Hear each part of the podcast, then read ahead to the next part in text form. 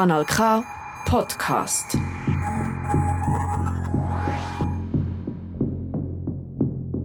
Die Giftmörderin von Sur. Das ist die sechste Episode. Ausgrabungen. Das öffentliche Leben in der Schweiz ist im verlangsamten Modus. Und auch die Recherche ist im Moment erschwert. Das Staatsarchiv ist zu und ich habe keine Leute besuchen für ein Interview. Und während ich sonst an mein Liesling vor mich angeflucht habe, dass in dem Fall ausufernd viel Papier zu bewältigen ist, bin ich jetzt richtiggehend froh drum. Und ich habe mich in die Trockenrecherchen von meinem Fall vertieft. Da gibt es keine Tröpfcheninfektionsgefahr.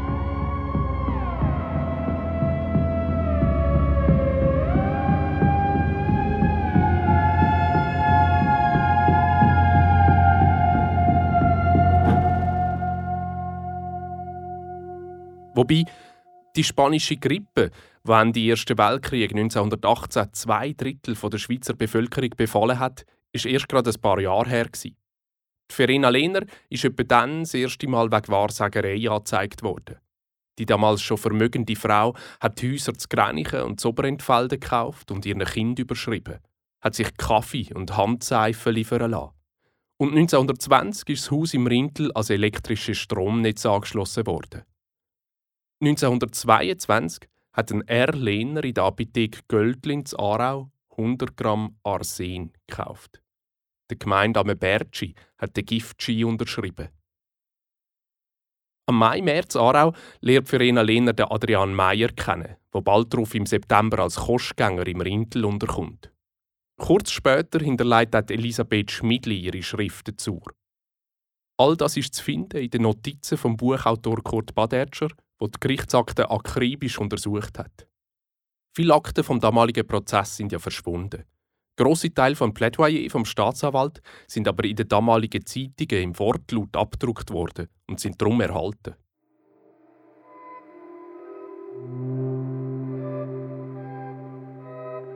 Die Rede des Staatsanwaltes bringt auch die Angeklagte in sichtliche Erregung. Ihr Herz schlägt heftig, ihr Blick ist unruhig, sie spürt es, dass der Staatsanwalt ein Bild ihres Charakters malt, das wahr und gerecht ist.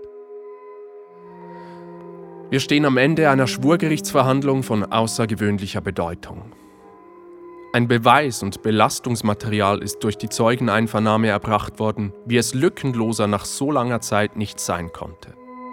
Das Ergebnis der Untersuchung lässt Zweifel nicht zu, dass in den Jahren 1923 und 1924 in dem abgelegenen Hofe im Rhintal sich zwei Dramen abgespielt haben, die uns schaudern machen. Eine Frau in weißen Haaren hat Menschen, die ihr zur Pflege übergeben waren, aus kalter Berechnung ums Leben gebracht. Dass die Anklagen begründet sind, darüber ist leider kein Zweifel möglich. Es fällt mir wahrhaft nicht leicht zu erklären, dass in unserem Kanton solche Verbrechen möglich sind. Bei jeder Exhumation habe ich gehofft, dass sie negativ verlaufe. Es war ein furchtbares Ergebnis für mich, als ich durch die Untersuchung die Überzeugung gewinnen musste, die eingeklagten Verbrechen sind durch die heutige Angeklagte begangen worden. Es ist ja ein Schlagabtausch von Zeugenaussagen, Expertisen und Gegenexpertisen. Mit Schriftanalyse hat man beweisen, dass Verena Lehner Brief gefälscht hat, um sich das Geld vom einen mutmaßlichen Opfer erschleichen. Und die Herren Experten aus dem In- und Ausland haben sich gegenseitig überboten mit Analysen von Schrägstrich und Federsprung. Aber auch die Geschichte mit der Exhumierung der Leichen, um den Giftmord nachzuweisen, war spektakulär. Und um mir das mit dem Nachweis von Gift in einer wieder ausgrabenen Leiche genauer erklären lassen, habe ich natürlich auch eine Expertin konsultiert. Für einmal halt per Telefon. Da ist Nater. Katrin Faber ist Ärztin und arbeitet im toxikologischen Informationszentrum Toxinfo Suisse. Sie ist sich also gewöhnt, am Telefon Auskunft zu geben. Sie hat sich am Smartphone am anderen Ende vom Telefon selber aufgenommen. Soll ich mal aufnehmen? Ja. Ja, Ja, okay. Das klingt schon sehr gut. Gut. Ähm, also ich bin Katrin Faber. Ich arbeite seit 13 Jahren im Toxinfo Suisse, bin seit 20 Jahren in der Schweiz Momentan sitze ich hier in meinem wunderschönen Atelier und schaue in den Garten, aber sonst sitze ich eigentlich im Tox im Büro oder am Telefon. Wir machen quasi Notfallberatung für akute Vergiftungen, für Laien, für Ärzte, für Tierärzte, für Chemiker, bei irgendwelchen Unfällen, bei Schlangenbissen, bei Pilzeinnahmen, irgendwelche Drogen. Also das ist relativ weit gefächert, was mit Toxikologie abgedeckt ist. Und deswegen auch immer spannend. Spannend ist auch, was sich Katrin Faber für einen Reim macht auf den Fall von der Verena Lehner. Sie ist auch mal zur vorbeigekommen, wo ja das Theater Marie probt, um bei einem Publikumsgespräch noch vor der Premiere über Arsen zu erzählen. Ich bin an sich kulturinteressiert, bin auch Arsen interessiert, habe intern auch Fortbildungen gemacht zu Arsen und habe mich einfach mit dem Thema schon ein bisschen beschäftigt. Bin auch kriminologisch interessiert und von dem her war das eine Kombination, die wunderbar gepasst hat. Katrin Faber hat sich dann auch kriminologisch betätigt und hat die vorhandenen Informationen über die damalige Exhumation der zwei mutmaßlichen Vergiftungsopfer angeschaut.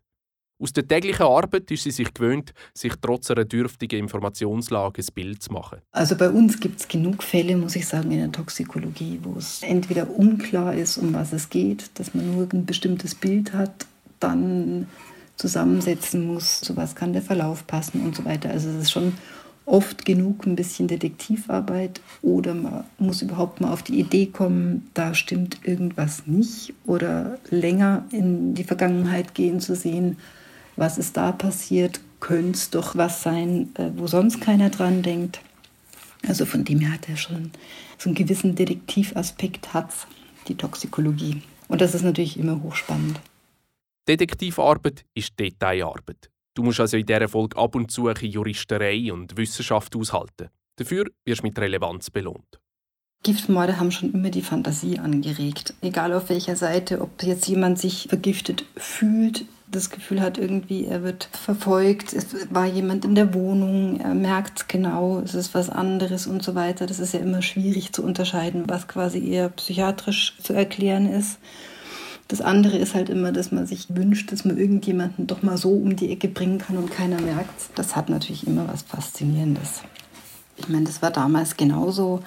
Arsen ist eins von den Substanzen, die bekannt waren als die Substanz, die prinzipiell gut geeignet ist, jemanden umzubringen, prinzipiell verfügbar war. Das ist ja als Rattengift, als Mäusegift verwendet worden. Zuerst habe ich Toxikologin Katrin Faber gefragt, wie denn überhaupt Arsen wirkt. Also in hohen Dosen plötzlich genommen ist es tödlich. Also das macht einfach anfangs massive Magen-Darm-Symptome, wirklich mit massivem Erbrechen, Durchfall. Es macht Herzrhythmusstörungen. Und es ist halt so, damals waren natürlich auch die Nahrungsmittel nicht so rein wie heutzutage. Es hat viel häufiger so Magen-Darm-Symptome gegeben. Und so sieht halt am Anfang auch eine Arsenvergiftung aus. Das kann man klinisch nicht unterscheiden. Das Arsen schmeckt nach nichts. Von dem her war es so ein bisschen naheliegend, dass man einerseits ungerechtfertigt gesagt hat, wenn jemand an einer Magen-Darm-Grippe gestorben ist, ja, der ist vergiftet worden. Und andererseits genau das andersrum. Es sieht eigentlich harmlos aus wie eine Magen-Darm-Grippe, kann aber genauso eine Arsenvergiftung sein. Und von dem her konnte man einerseits jemandem unterstellen, der hat jemanden vergiftet, weil das konnte man gut sagen, dass das eine Vergiftung ist und es konnte keiner nachweisen. Das hat sich halt dann geändert, 1832, wo ein Chemiker das wirklich nachweisen konnte, dass man wirklich sehen konnte, dass das Arsen vorhanden ist. Da hat man Zink gebraucht und eine Säure und halt das Material, wo eben angeblich Arsen drin sein sollte.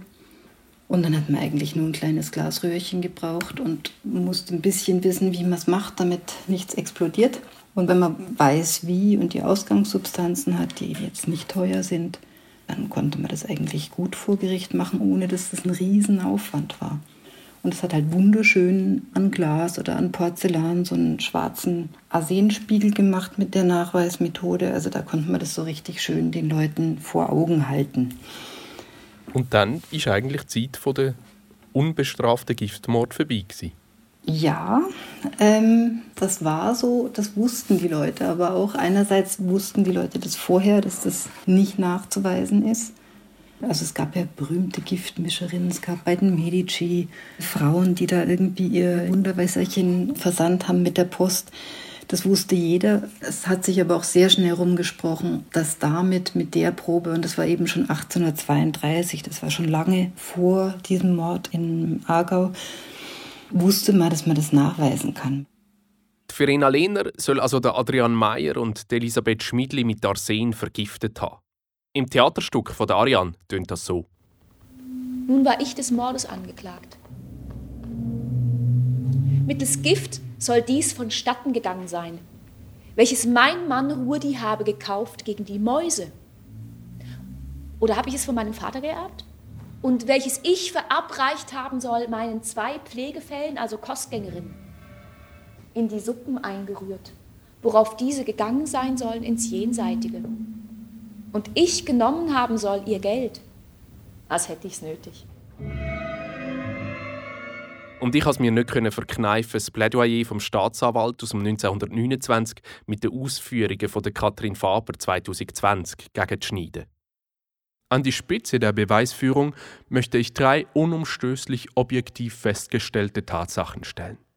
Erstens die Tatsache, dass sowohl in der Leiche des Adrian Meyer wie in der Leiche der Frau Schmidli Gift vorhanden war. Zweitens dass dieses Gift nicht nach dem Tode, sondern zu Lebzeiten in die Körper hineingelangt war. Drittens, in beiden Leichen waren Arsenmengen vorhanden, wie sie bei arsenvergifteten Menschen gefunden wurden. In dieser Zeit damals ist also Arsen nachweisbar Und das ist allgemein bekannt Ich habe Katrin Faber gefragt, ob sie sich vorstellen könnte, dass das der Verena Lehner nicht bewusst war. Also es ist so ein bisschen vielfältig. Einerseits die Frau, in der das in dem Stück geht, das war ja eigentlich eine Frau, die sich um ihre große Familie gekümmert hat, die sehr aktiv immer die Dinge in die Hand genommen hat, geschaut hat, dass sie unabhängig sich finanzieren kann. Das würde mich wundern, wenn die das nicht gewusst hätte. Bei so Dingen haben sich sicher rumgesprochen. Und aus der Sicht vom Staatsanwalt ist auch klar dass der Nachweis vom Arsen in diesen Körper ein zwingender Beweis ist.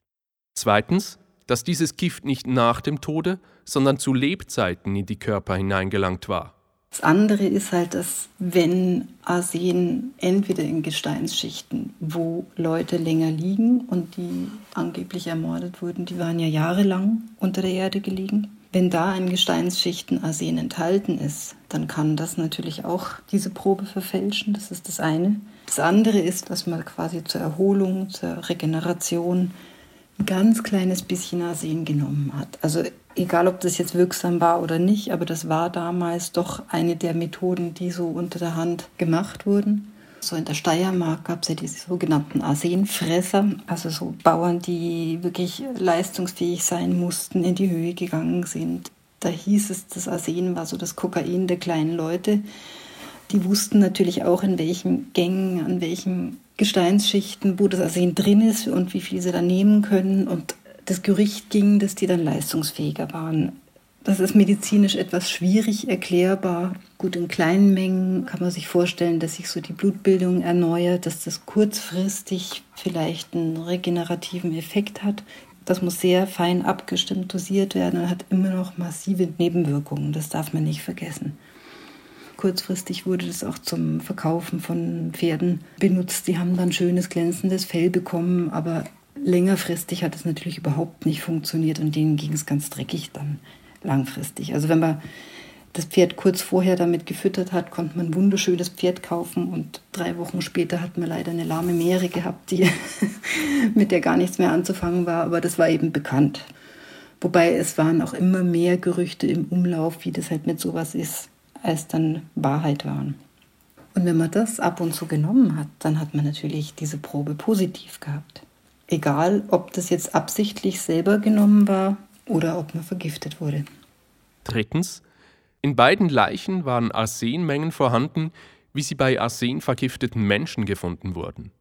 Man kann nachweisen, dass Arsen vorhanden ist, aber die Konzentration oder wann, wie viel genommen wurde, das kann man damit natürlich nicht sagen. Das heißt, wenn die, wie die Verena Lena selber quasi zu Zeiten, wo sie da in der Fabrik war, wo es ihr so dreckig ging, wo sie zur Regeneration ja Alkohol mit etwas Arsen genommen hat.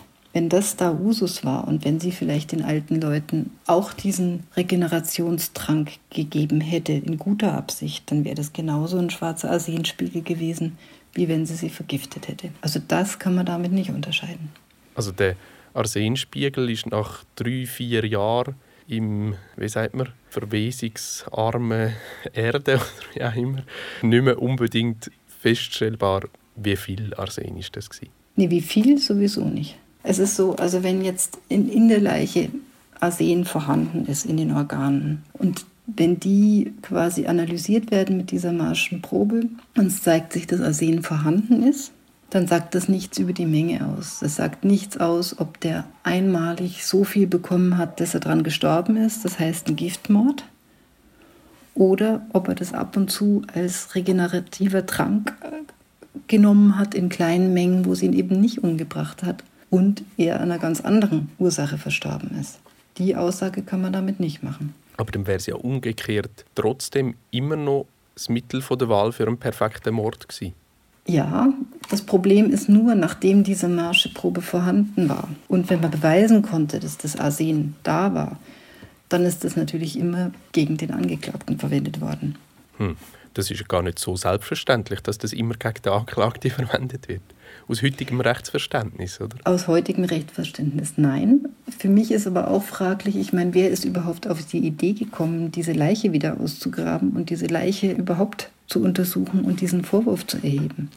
Das ist ja auch fraglich. So wie ich die Geschichte verstanden habe, waren das Verwandte. Es ging wieder mal um Geld und um Erbe und so weiter, die da vielleicht Interesse hatten, dass das anders verteilt wird und die Interesse hatten, dass diese Frau schuld war. Und dann ist der Punkt immer ganz schwierig. Da ist es eigentlich genauso schwierig wie vor dem Nachweis von dem Arsen. Es kann genauso falsch positiv sein. Und wie das am Gericht besprochen worden ist mit der Exhumierung, hat mir Darian Koch erzählt, als ich mit ihr am Ort vom Gerichtsprozess war, im Rathaus Zarau. In diesen Gerichtsakten wird eigentlich auch beschrieben, wie die Ausgrabungen sind. Und man merkt auch, dass eine große Faszination auch ist für den wissenschaftlichen Akt, von die jetzt ausgraben Also es wird genau beschrieben, wie die graben haben?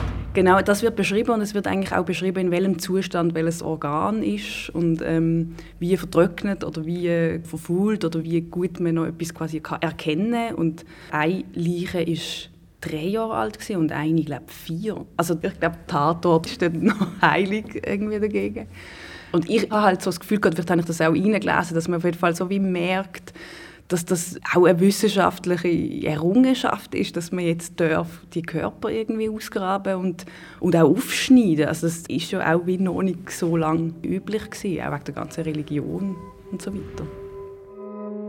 Es ist schon so, dass die Toten aus den Gräbern aufgestanden sind und gegen die an ihnen vergangenen Verbrechen zeugen. Zwei Personen am gleichen Orte und am gleichen Giftstoff. Wie ist das Gift in die Körper gelangt? Die Angeklagte und ihre Angehörigen wollen behaupten, Adrian Meyer habe sich selbst das Leben genommen, nachdem er bereits die Frau Schmidli absichtlich vergiftet habe. Adrian Meyer war weder ein Selbstmörder noch ein Mörder. Wie steht der alte Eisenbahner vor uns? Als ein froher, zufriedener Mann, der nach des Lebens harter Arbeit sich nach einem sonnigen Heim sehnte. Und welcher Mensch hat nicht seine Launen? Das Grundsätzliche im Charakter Meyers, das ist die Gutmütigkeit, die Harmlosigkeit, die Zufriedenheit.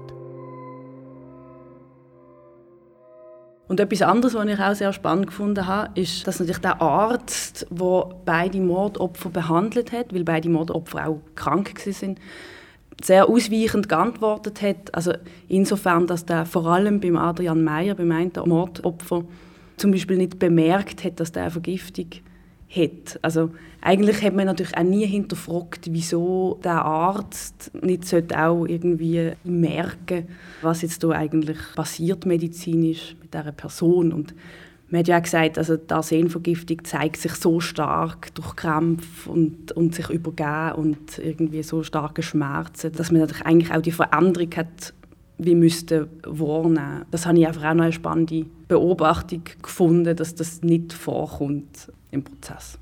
An sich stirbt man nicht einfach so ungesehen vom Arsen. Also man hat wirklich massive Magen-Darm-Symptome wir haben auch schon diskutiert, also ob der das hatte vorher oder ob der vorher einfach nur ein bisschen schwach war, das weiß halt keiner. Aber das Wissen, dass das Arsen gut verwendet wurde, ich natürlich bietet es für Geschichten wunderbare Grundlage. Es bietet auch für jemanden, der an Gerüchten interessiert ist, an der Verbreitung von Gerüchten interessiert ist, wunderbare Grundlage, weil es eben so schwer fassbar ist. Das Wissen, was für den Körper gut ist und was nicht, ist eigentlich ein typisches Frauenwissen, oder? Immer gewesen. Ja, das ist natürlich auch eins von den Bestechenden von diesen Giftmorden. Es ist so unblutig. Es ist nicht weniger brutal, aber so schön unblutig. Und ähm, man findet dann den Toten, egal welchen Kampf er ausgestanden hat, ohne eine Blutlache. Das ist schon so. Und Frauen haben sich immer um das Haus, um die Versorgung, um die Ernährung, um Pflanzen, um so Geheimwissen gekümmert. Das hat immer sein Positives und sein Negatives. Dann kann man natürlich auch eher dieses Hexenlabel irgendwo irgendwem unterschieben, der sich vielleicht sogar sehr gut auskennt. Es ist festzustellen, dass sich die Kinder leidenschaftlich für ihre Mutter eingesetzt haben. Es zeugt dies dafür, dass sie eine gute Mutter war, die großzügig für ihre Kinder gesorgt hat. Aber es ist nicht nur die Kindesliebe, was die Kinder so aussagen ließ.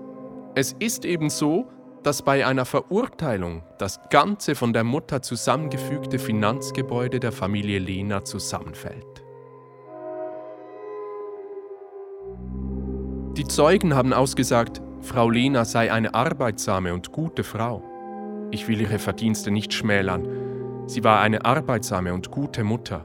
In harter Arbeit, seltener Energie, unterstützt von bedeutender Intelligenz, hat sie ihre zahlreiche Familie aus Armut und Not zu einem gewissen Wohlstand geführt. Es ist das Werk der Angeklagten, wenn ihre Kinder zu anständigen Leuten erzogen worden sind. Aber diese Eigenschaften sind gepaart mit einer ausgesprochenen Erwerbsgier, die sie vor keinem Mittel zurückschrecken ließ. Sie übte jahrelang den trüben Beruf der Wahrsagerin aus, obschon sie bei ihrer Intelligenz den Schwindel wohl kannte. Sie hatte Heiratsvermittlungen gemacht, aber auch für andere Nöte und Sorgen hatte sie Rat. Aus Erwerbsgier, nicht aus Erbarmen, hat sie in Abtreibungen mitgeholfen. Von da weg ist es zum Giftmischen nur noch ein kurzer Schritt. Es gilt heute, den Schlussstrich zu ziehen unter die furchtbare Tätigkeit eines verbrecherischen Menschen. Diesen Schlussstrich haben Sie, meine Herren Geschworenen, zu ziehen, indem Sie die an Sie gerichteten Fragen mit Ja beantworten. Die Geschworenen, alles Männer, ziehen sich zur Beratung zurück. Im Schwurgerichtssaal warten 400 Zuhörende. Auf der Altstadtgasse vor dem Rathaus hat sich eine riesige Menschenmenge angesammelt. Alle warten aufs Urteil. Aus dem Aargauer Tagblatt die Angeklagte ist schuldig des Giftmordes an Frau Schmidli und Adrian Meyer, schuldig der Unterschlagung der Hinterlassenschaft der Frau Schmidli und des zweifachen Betruges gegenüber den Erben des Adrian Meyer. Der Staatsanwalt stellt den Antrag auf lebenslängliches Zuchthaus sowie den Entzug der bürgerlichen Ehren und Rechte. Der Verteidiger verlangt das Wort nicht. Die Angeklagte erklärt, ich habe das nicht gemacht. Ich bin unschuldig. Ob Verena Lehner schuldig war oder nicht, finden wir wahrscheinlich nie heraus. Aber es bleibt dabei. Heute würde sie freigesprochen. In der nächsten Episode rede ich mit einem Fotograf und Gefängnishistoriker über die Zeit, die Verena Lehner in der Strafanstalt Lenzburg verbracht hat und wie es ihr dort wohl ergangen ist. Das Interview habe ich schon vor der Corona-Zeit gemacht. Bleib daheim und bleib gesund. Und wenn mir eine Freude machen gib mir eine Bewertung auf Apple Podcasts und lade deine Liebsten ein, den Podcast auch zu abonnieren. Ich bin der Pascal Natter. In dieser Folge habe ich mit der Toxikologin Katrin Faber und mit der Theaterautorin Ariane Koch geredet. Die wunderbare Musik mit dem Theremin ist von Daniel Steiner, der auch fürs Theaterstück verdeckt Musik macht. Der Podcast ist eine Koproduktion vom Kanal K, dem Theater Marie und dem Theater Durchlauben. Meine Arbeit an dem Podcast wird ermöglicht durch Produktionsbeiträge von der Aargauer Kulturstiftung Pro Argovia, vom Aargauer Kuratorium und von der Stiftung für Radio und Kultur Schweiz SRKS. Das ist ein Kanal K Podcast Jederzeit zum Nachhören auf kanalk.ch oder auf deinem Podcast App.